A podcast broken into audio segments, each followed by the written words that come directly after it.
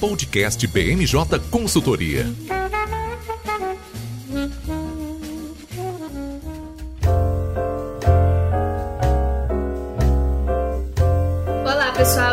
E estamos começando mais um BMJ Podcast. Como sempre, trouxemos um time de especialistas para comentar os temas mais relevantes da semana. Apesar da semana ser curtinha de novo, iremos tratar das declarações do ministro da Saúde, Marcelo Queiroga, sobre o fim da emergência de saúde pública de importância nacional e os impactos que essa medida terá no futuro. Também iremos tratar do novo decreto do IPI e dos burburinhos sobre as alterações nas regras de preço de transferência. Comigo hoje, nosso consultor de bens de consumo e saúde, Luan Madeira. Tudo bem, Luan? Olá, Fernando. Olá, pessoal. Um prazer ter o Luan de volta aqui para comentar todos os temas de saúde. E também teremos um estreante no podcast. Ultimamente a gente está aí trazendo uma variedade dos nossos consultores e hoje não seria diferente. Trouxemos o nosso consultor de jurídico e tributário, Rodrigo Fonseca. Tudo bem, Rodrigo? Olá, Fernando. Olá, pessoal. Obrigado pelo convite. É um prazer ter você aqui com a gente. E olha, eu sempre falo isso para os estreantes. As portas estão abertas para o retorno, viu? Para começar, né, o nosso podcast, a gente está gravando aqui na quarta-feira, bem cedinho. Então, é, vamos focar nesses dois temas, mas a gente tem bastante para tirar deles. No último domingo, né, o nosso ministro da Saúde, Marcelo Queiroga, anunciou em rede nacional que está planejando um decreto né, para finalizar aí esse período de emergência em saúde pública, que tem várias repercussões, né, principalmente é, na compra de alguns medicamentos e também nas ações de combate à pandemia. Luan, explica pra gente o que, que significa isso, né? Muito se falou na mídia de um fim da pandemia, mas não é bem assim, né? O que, que a gente pode esperar desse decreto? Exatamente, Fernanda. Bom, então a gente teve esse anúncio aí do Queiroga no último domingo e o que o, o ministro pretende fazer é anunciar de fato que acabou a emergência de saúde pública causada pela pandemia no Brasil. E aí você já tocou num ponto muito interessante que é não compete ao Poder Executivo Nacional declarar o fim da pandemia no Brasil o fim da pandemia, a pandemia em si é algo que foi declarado pela OMS. Então isso aí fica a cargo deles. No Brasil, o Queiroga, junto com o presidente Jair Bolsonaro, podem anunciar sim o fim dessa emergência, porque essa emergência ela foi declarada no país através de uma portaria do Ministério da Saúde. Então é competência do próprio Ministério revogar essa portaria aí nesse movimento que tem suas bases também em questões políticas. A gente está conversando aqui hoje, Fernanda, mas até agora é, o cenário em relação a isso está um pouco incerto. Né? De fato, o Queiroga pretende publicar esse ato normativo nos próximos dias para formalizar essa decisão, mas a gente ainda não sabe exatamente como que, essa, como que esse processo né, de fim dessa emergência vai ser conduzido. Isso é algo de extrema relevância porque todas as normas de emergência, todos os, os programas instituídos no Brasil relacionados ao combate à pandemia, e aí esses programas vão desde autorização para o uso emergencial de vacinas, até atos normativos que permitiam que conselhos se reunissem de maneira virtual durante a pandemia, tudo isso está atrelado a essa emergência. Então, quando você revoga ela, você acaba fazendo com que todos esses outros atos percam seus efeitos também, o que pode gerar aí um problema jurídico muito relevante para o Poder Executivo. Então, apesar do Queiroga ter feito esse anúncio no último domingo, até o momento esse ato normativo não foi publicado e a expectativa, né, o que a gente tem verificado é que aparentemente os ministérios, os órgãos que compõem a administração pública estão trabalhando num levantamento de quais seriam os seus programas, quais seriam os seus atos normativos que seriam eventualmente impactados pelo fim da emergência em saúde pública de importância nacional. Eu acho, é, Luan, que é bem interessante, né, ele ter escolhido falar isso no domingo, né, de, de forma nacional, assim, bem abrangente abrangente, porque é, anteriormente, né, alguns dias antes, a gente tinha escutado também do presidente, né, essa questão, o burburinho começou a se formar, ele tinha falado, né, ele tinha esclarecido que o ministério não poderia decretar o fim da pandemia e logo em seguida ele veio, né, falando sobre uh, que precisava avaliar com mais calma essa questão do fim da, da emergência de saúde pública e aí ele anunciou esse fim. Então parece que o governo anda testando, né, a medida para saber também é, onde vão estar as oposições, e a gente logo de início já viu uma mobilização das secretarias de saúde né, do, dos estados e municípios se mobilizando e, e, falando a respeito, inclusive sobre o prazo, né, porque, como você bem falou, tem implicações gerais né, em tudo, uh, em todos os programas que estão atrelados a essa medida. Mas o que eu acho curioso também é como a Anvisa vai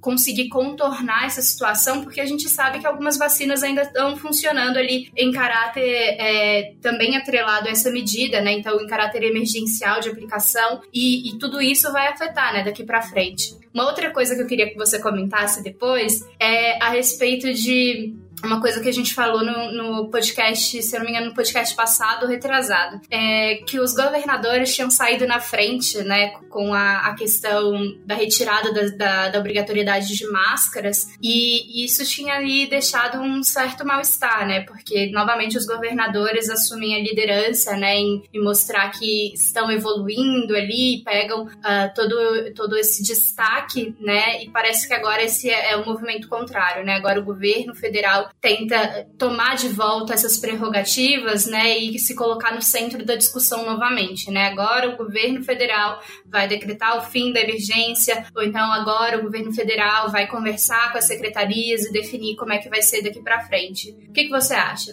É, Fernanda, os pontos que você levanta são super relevantes e são super interessantes. Então, começando pelo, por esse último ponto, de fato, é, aí a gente verifica o aspecto político da decisão. now. Né? Ao anunciar que o, que o Ministério da Saúde estava planejando esse ato normativo para revogar a emergência, o ministro Marcelo Queiroga ele destacou alguns fatos que de fato são relevantes, como, por exemplo, o alto nível de vacinação da população brasileira, ou os indicadores sanitários que estão né, sob controle, a questão de, de dos estados não estarem mais com as UTIs superlotadas. Então, todos esses são aspectos técnicos que de fato contribuem para basilar né, essa decisão. Mas também tem o lado político que é o Poder Executivo Federal, ele quer se mostrar como aquele que foi responsável por de fato controlar a pandemia no Brasil. Então a gente sabe que desde o início da pandemia a gente viu aí atritos entre o Poder Executivo Federal e os governos estaduais e municipais acerca de quais medidas né, deveriam ser implantadas para controlar a pandemia,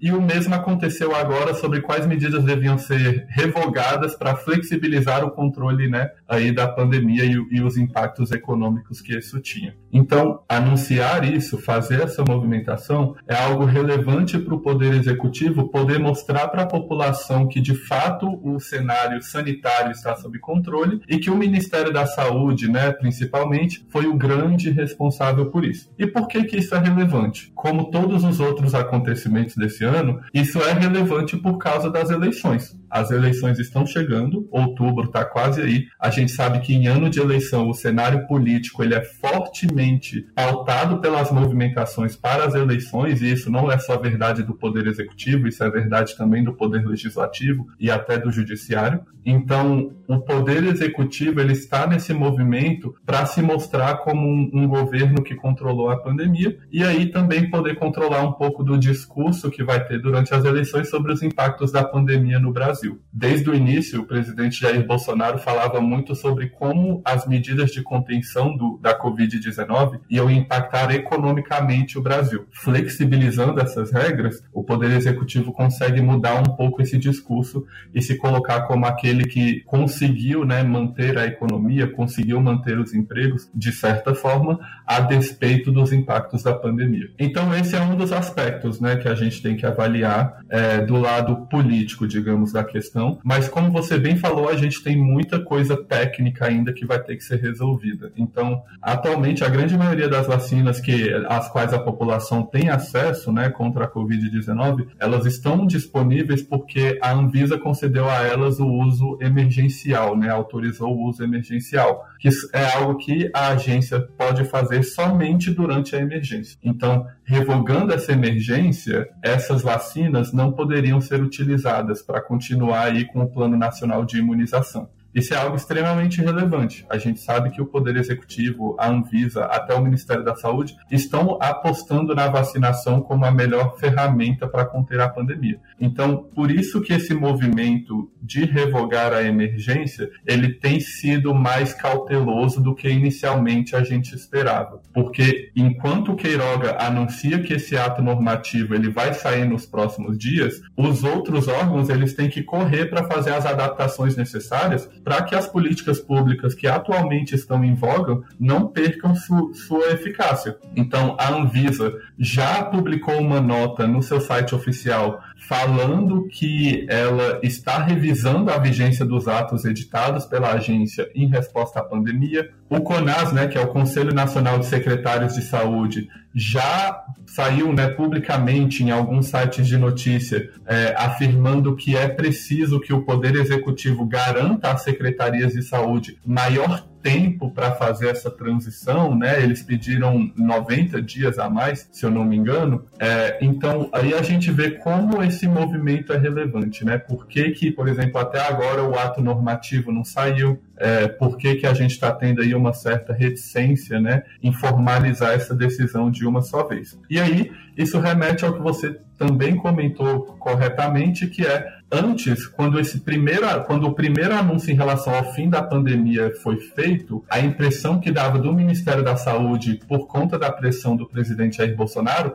é de que seria algo muito rápido. O presidente Jair Bolsonaro falou: vamos decretar o fim da pandemia, e o Queiroga estava nessa, nessa vibe, assim, né? Ele estava querendo fazer isso. Passou um tempo, o próprio ministro Marcelo Queiroga anunciou que o Poder Executivo tinha voltado um pouco atrás e estava avaliando melhor o que, que ele poderia fazer. E aí, ao voltar atrás, a gente teve algumas medidas muito relevantes. Então, por exemplo, o Ministério da Saúde, em parceria com o Ministério do Trabalho, flexibilizou as regras relacionadas ao uso de máscaras em ambientes de trabalho. Então eles voltaram atrás, não fizeram esse anúncio repentino e começaram a adotar algumas medidas mais pontuais. Aí agora novamente a gente tem o ministro Marcelo Queiroga falando que vai revogar a emergência, mas até agora isso não aconteceu de fato. Então tudo nos indica, né, que o poder executivo ele está ciente dos impactos jurídicos dessa medida e deve conduzir as coisas aí de uma maneira mais cautelosa para evitar também um impacto muito grande para os diversos setores que foram afetados pela pandemia durante esses últimos anos. Eu acho algo engraçado é que a gente só teve esse anúncio, né, no domingo, a gente não teve é, de fato decreto, mas o Distrito Federal, né, o governo do Distrito Federal já publicou a revogação do estado de calamidade pública é, no DF logo em seguida, né? E uma das justificativas foram justamente é, o anúncio, né, da, do, do, ministro da Saúde. Então parece que alguns, pelo menos alguns governadores, têm muito interesse, né, nessa, nessa pauta para poder decretar esse fim da calamidade, porque, né, e uma série de outras coisas podem mudar nos, nos estados. Vale lembrar que uh, o estado de calamidade pública em cada estado, né, determinado por cada governador, é, tem né, no início teve uma série de, de facilidades, por exemplo, como eles conseguiriam recursos né, da União e também para fazer compras sem licitação, então foi essencial no início da, da pandemia. E agora parece que os governadores têm mais interesse em revogar esse estado de calamidade, justamente visando né, o que você comentou, as eleições. Então, é, o governo do DF já passou aí na frente de todo mundo, inclusive do, do Ministério, já decretou esse, é, é, a revogação do decreto aqui no, no Distrito Federal. E isso chama atenção, né? Porque os outros estados a gente viu que também começaram movimentações mais cedo, né, de, de tirar a máscara, uh, algo que a Anvisa, né, tem aí é uma das grandes oposições da Anvisa esse fim do estado de emergência de saúde pública é justamente a questão da, da vacina e da, das máscaras, né? A Anvisa tem um posicionamento bem, com, é, bem uh, assertivo quanto a isso e, e não sei ainda como o governo federal vai conseguir conciliar, mas é fato de que é o interesse do presidente, né? A campanha do presidente vai trazer esse caráter de vencemos a pandemia, isso é, é, óbvio, assim como o Dória né, tá levando essa bandeira da, das vacinas, cada um vai levar uma parte desse, desse contexto durante a sua, a sua candidatura, mas é muito interessante né, como o Brasil tem feito essas publicações diretamente relacionadas ao calendário eleitoral, ao invés de normas de órgãos internacionais, né, que foram os que ditaram de fato que a gente está vivendo uma pandemia. Então, tem um pouquinho aí, né, do, do próprio calendário eleitoral ditando as regras para o futuro. Com certeza, Fernanda. Eu, a tendência dos estados e dos municípios flexibilizarem as suas regras a gente já tinha verificado antes, né? Então foram eles os primeiros a anunciar, por exemplo, que não era mais necessário o uso de máscaras em ambientes abertos e fechados, né? Alguns estados. E eles fizeram isso a despeito do Ministério da Saúde não ter feito nada nesse sentido ainda. Então agora, com a chancela do Ministério da Saúde, a expectativa é que essas medidas elas continuem, né? E elas aumentem. Na verdade, como foi o que aconteceu aconteceu aqui no DF. Como você bem falou, isso tem muita relação com o calendário eleitoral, então é, é, é uma tendência que a gente deve seguir verificando. Em relação ao cenário internacional, sim, é, a gente vê sempre que a OMS ela, tá, ela tem uma postura mais cautelosa, né? ela tem anunciado aí que é, é muito cedo para declarar o fim da pandemia, é, e isso pode gerar até algum tipo de desconforto internacional para o Poder Executivo. Né? Até o momento, a própria postura que o Ministério da Saúde tem adotado é que assim, a OMS declara a pandemia a nível internacional e nacionalmente e a, a, declaração da emergência em saúde pública é competência do Poder Executivo. Então são coisas diferentes e ele tem competência legal para fazer isso, portanto é uma decisão do Ministério da Saúde e não uma decisão da, da OMS. De toda forma, é, a gente tem que aguardar aí os próximos passos. Né? Estamos aí numa expectativa muito grande de publicação desse ato normativo que vai regulamentar, né, de fato, esse fim da emergência e para ver também como que os órgãos vão se adaptar adaptar a isso, quais vão ser as medidas que a Anvisa vai adotar para garantir que a vacinação continue em ritmo acelerado, quais vão ser as medidas que serão adotadas pelo, pelo Ministério da Saúde, principalmente, tanto em relação aos, aos leitos de UTI que foram disponibilizados, disponibilizados para tratar dos pacientes, como outros temas. Então, tem muito chão pela frente ainda para a gente conseguir avaliar de fato como que esse movimento foi recebido pela população e quais serão os impactos impactos concretos dele na condução da, do combate à pandemia no Brasil. Maravilha, realmente. A gente vai ter que acompanhar aí todo, toda a repercussão e, de fato, o decreto, né? Como ele vai vir escrito, qual vai ser o prazo, né? 30, é, 60, 90 dias, enfim. Tudo isso a gente só vai saber depois da publicação no Diário Oficial, mas quando a gente tiver essa publicação, a gente traz de novo o Luan aqui para comentar é, de fato o que vai ficar aí pro, pro restante é, do ano quanto a esse tema.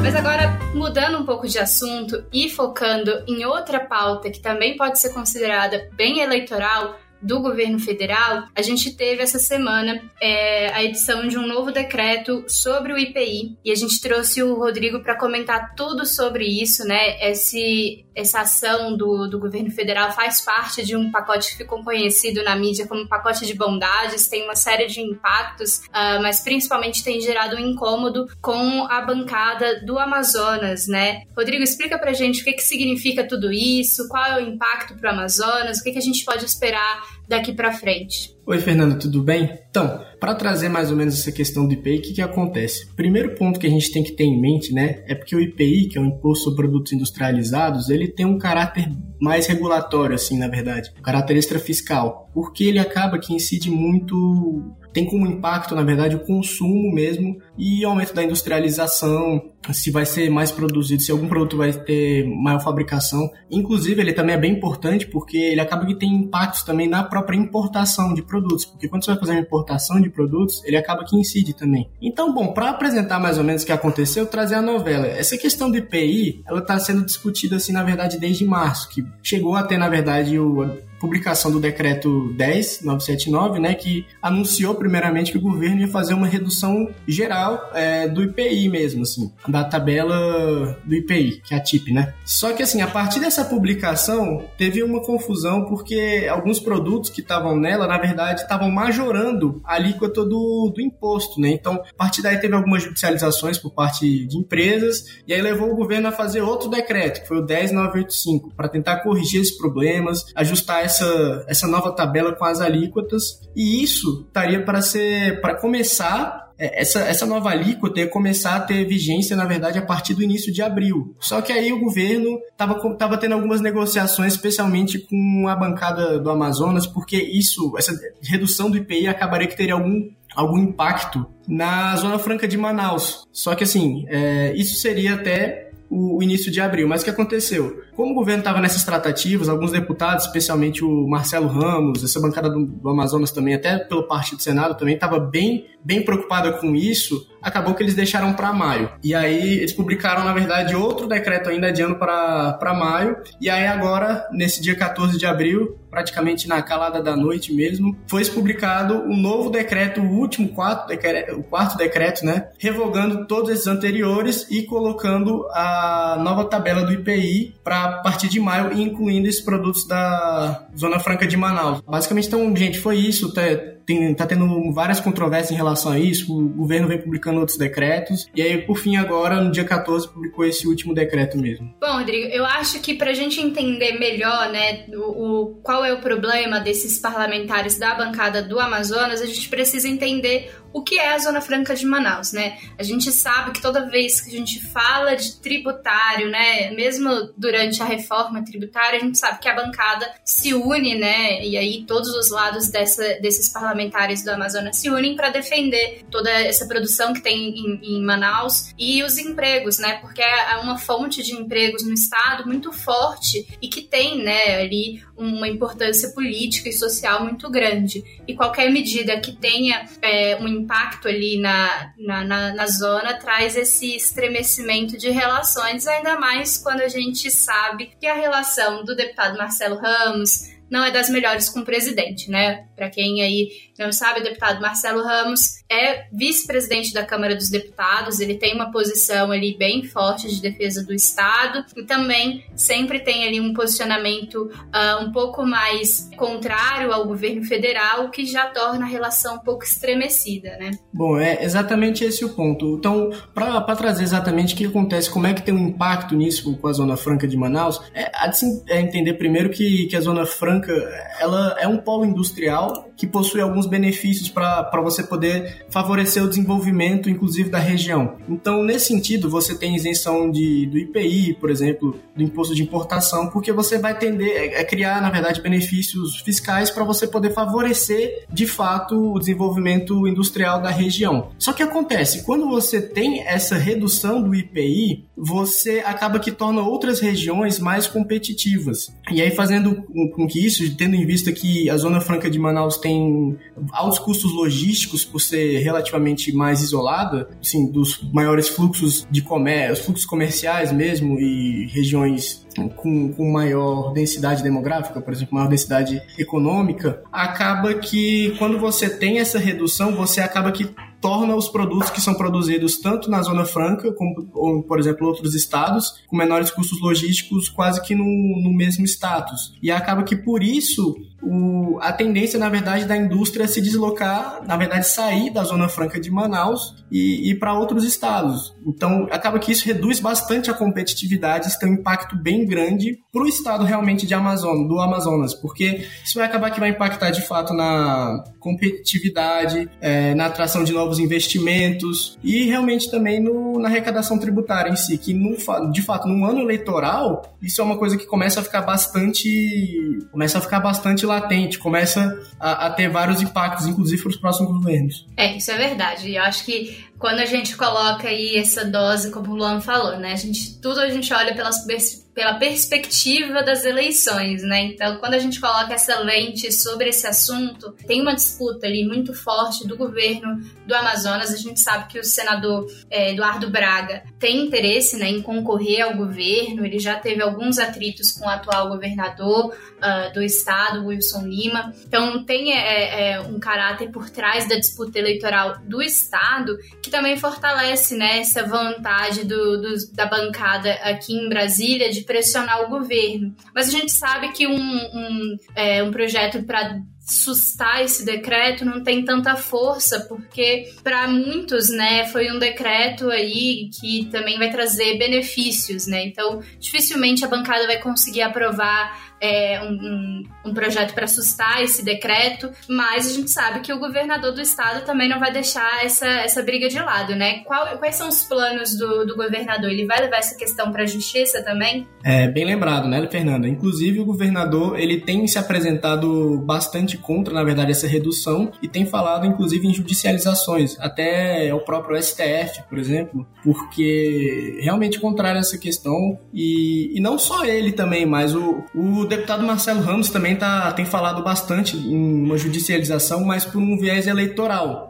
o que acontece? É, ele tem falado que as eleições, a lei das eleições, na verdade não, não possibilitaria essa redução, por considerar que seria algum tipo de distribuição gratuita de bens, de serviços, é, puxado. Seria, uma, na verdade, uma subvenção do, do poder público, que seria com, na verdade, um, um intuito eleitoral nesse sentido. Só que é bom lembrar, na verdade, que para você identificar que você tem, na verdade, um crime eleitoral, você teria que, nesse caso, identificar que você tem um, um dolo, na verdade, assim, uma, uma intenção não é necessariamente um dolo, mas é uma intenção, na verdade, de, de que isso seja utilizado com um benefício necessariamente eleitoral e não simplesmente de uma regulação econômica, como se pretende, na verdade, com o IPI. Então, é, nesse, só fazendo realmente um panorama geral, o que está acontecendo? É, espera-se, na verdade, que seja apresentado, na verdade, pelo governador Wilson Lima um, no STF algum tipo de judicialização, que vai depender realmente, temos que esperar para ver qual que vai ser a argumentação nesse sentido. E pelo governo, pelo deputado Marcelo Ramos, espera-se que tenha, na verdade, uma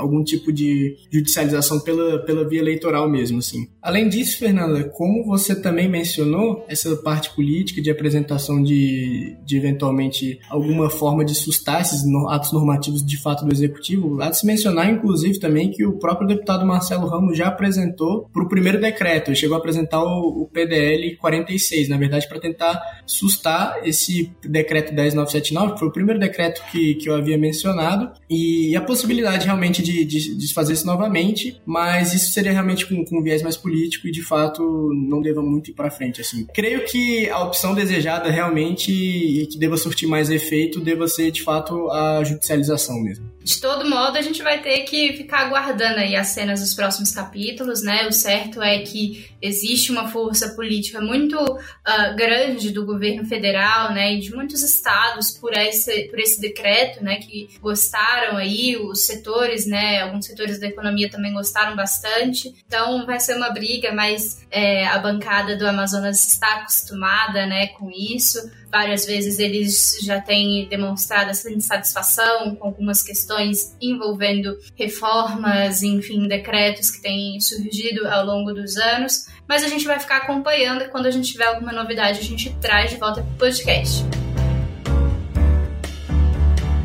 Outra coisa que eu queria é, aproveitar a presença do Rodrigo é porque a gente está escutando aí muitos burburinhos sobre uh, o Ministério da Economia trabalhando aí em um novo modelo né, para o normativo de sobrepreços de transferências é, a ser adotado pelas empresas em operações de compra e venda de bens. Eu queria que você explicasse melhor, como eu falei para você no início, eu não, não entendo tanto assim desse tema, então explica para mim o que, que isso significa, quais são os impactos. A gente sabe que o governo Bolsonaro né, e o Ministério da Economia, sob o Paulo Guedes, tem trabalhado bastante né, em mudanças que permitam que o Brasil seja reconhecido em alguns órgãos, principalmente na OCDE, e essa medida é uma delas, né? Qual é o efeito prático disso? O que, que a gente pode esperar daqui para frente? Bom, Fernanda, tendo em vista que o Brasil está nesse contexto de, de acessão ao OCDE, ele vai precisar de algum tipo de, de harmonização da sua legislação. E no caso de preço de transferência, preço de transferência é uma questão que é de tributação internacional. Então seria mais ou menos o que acontece. O que seria o preço de transferência? Seria o valor cobrado por uma empresa na venda ou realmente uma transferência de bens, ainda que intangíveis, então, por exemplo, softwares, a uma empresa relacionada em outra jurisdição tributária, em outro país. Ou seja, necessariamente é uma questão que envolve o Brasil, no caso, e, e, outro país, outra jurisdição tributária. Só que como acontece em mais de uma jurisdição, acontece é, é bem comum que, que aconteça também que, que se chama na linguagem mais técnica, assim, a alocação dos fatores tributáveis na operação. Então, o que acontece? É capaz que, para evitar a tributação, ou para conseguir uma menor tributação, as empresas geralmente joguem, façam uma redução, coloquem, como a empresa tem que ser necessariamente com empresas relacionadas, ela diminua o preço entre as suas partes relacionadas e, e acontece que isso você acaba que você reduz também a tributação, a base, a, a base de cálculo e necessariamente a tributação. Então, com preço de transferência, ele é importante porque você vai delimitar, na verdade, qual que vai ser a base de cálculo que, que vai ser utilizada para o imposto de renda da, da pessoa jurídica ou então a própria contribuição social do lucro líquido. Ela visa realmente, esse instituto do preço de transferência, ele vai visar com que você consiga manter a tributação e que não, ela não seja erodida para, para outras outras jurisdições tributárias, porque você, se ela for para outras jurisdições, o que acontece é que o Brasil perde arrecadação. Então, é o que acontece? O Brasil está tentando adequar esse, o seu modelo o modelo que está tendo na, um modelo internacionalmente adotado, para poder, inclusive, aceder ao CDE, porque você precisa de uma, regula de uma harmonização regulatória nesse sentido. Me parece um tema bem complexo, né? E cheio de, de mudanças que o governo brasileiro vai ter que adotar daqui para frente. Então, eu fico pensando como esse texto está sendo construído, é, que órgão está liderando né, essa transformação, seria a Receita, uh, lá dentro do Ministério da Economia qual seria o instrumento que eles vão usar, né? Porque se a gente pensa uh, que o Brasil né, vem aí ao longo do, dos últimos anos com essa perspectiva de ascensão ao CDE,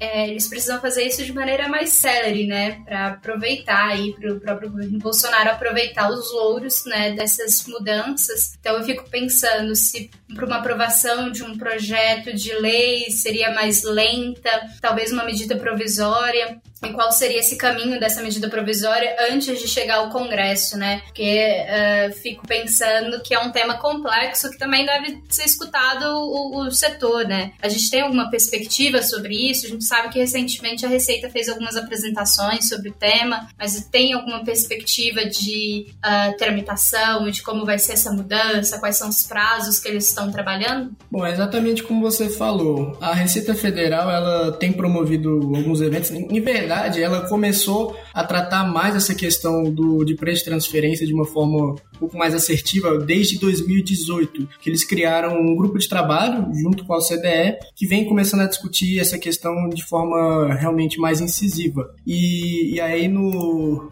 no dia 12 eles promoveram um evento afirmando que iam fazer essa nova alteração é, da legislação. E aí nesse evento a própria Receita Federal afirmou que, que gostaria de ter esse novo modelo já sendo operacionalizado e em vigor a partir do final de 2023. Mas tendo em vista novas discussões é, na própria Receita Federal que está encabeçando esse, essa discussão mesmo, exatamente por se tratar de uma discussão de tributação internacional, há, na verdade, indícios que, que levem a, a entender que isso deva ser uma coisa que deva começar a ser, de fato, operacionalizada a partir do ano de 2024 mesmo. Então tem risco do, do governo Bolsonaro acabar não, não tendo esses louros, assim, assim a partir disso. O que, que pretende-se a partir, a partir daí?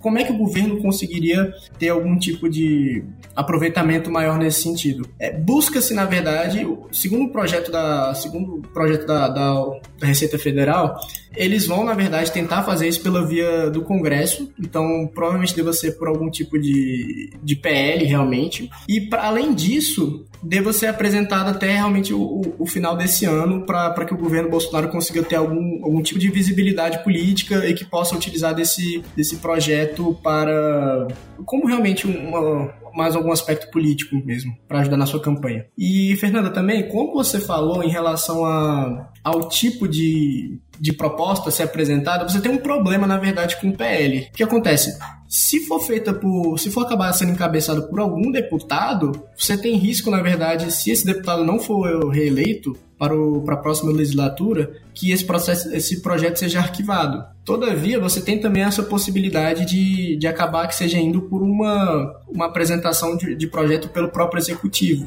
que aí você teria um, um outra. Esse, esse projeto não seria realmente arquivado, mas você tem uma outra questão, porque se acabar tendo uma mudança de governo, vai depender de uma solução política, de, de uma maior, de maior engajamento político no Congresso para ser aprovado. Então, esses fatores são bem importantes nessa discussão sobre preço de transferência. E aí, Fernanda, só, só vale ressaltar também que essa questão da essa legislação do, do preço de transferência ela é extremamente importante porque o Brasil ele tem um modelo muito distante da, da OCDE e pela apresentação de fato da receita você acabaria que incluiria seria realmente uma harmonização com esse modelo da, da OCDE e também traria tributação de intangíveis, questões de software. Então, deixaria a própria legislação brasileira muito, muito mais atualizada, muito mais robusta e, e até adequada com questões atuais, mais atuais, então, questões de tecnologia, economia digital. E isso realmente, por sua vez, teria impactos no favorecendo, diminuindo insegurança jurídica,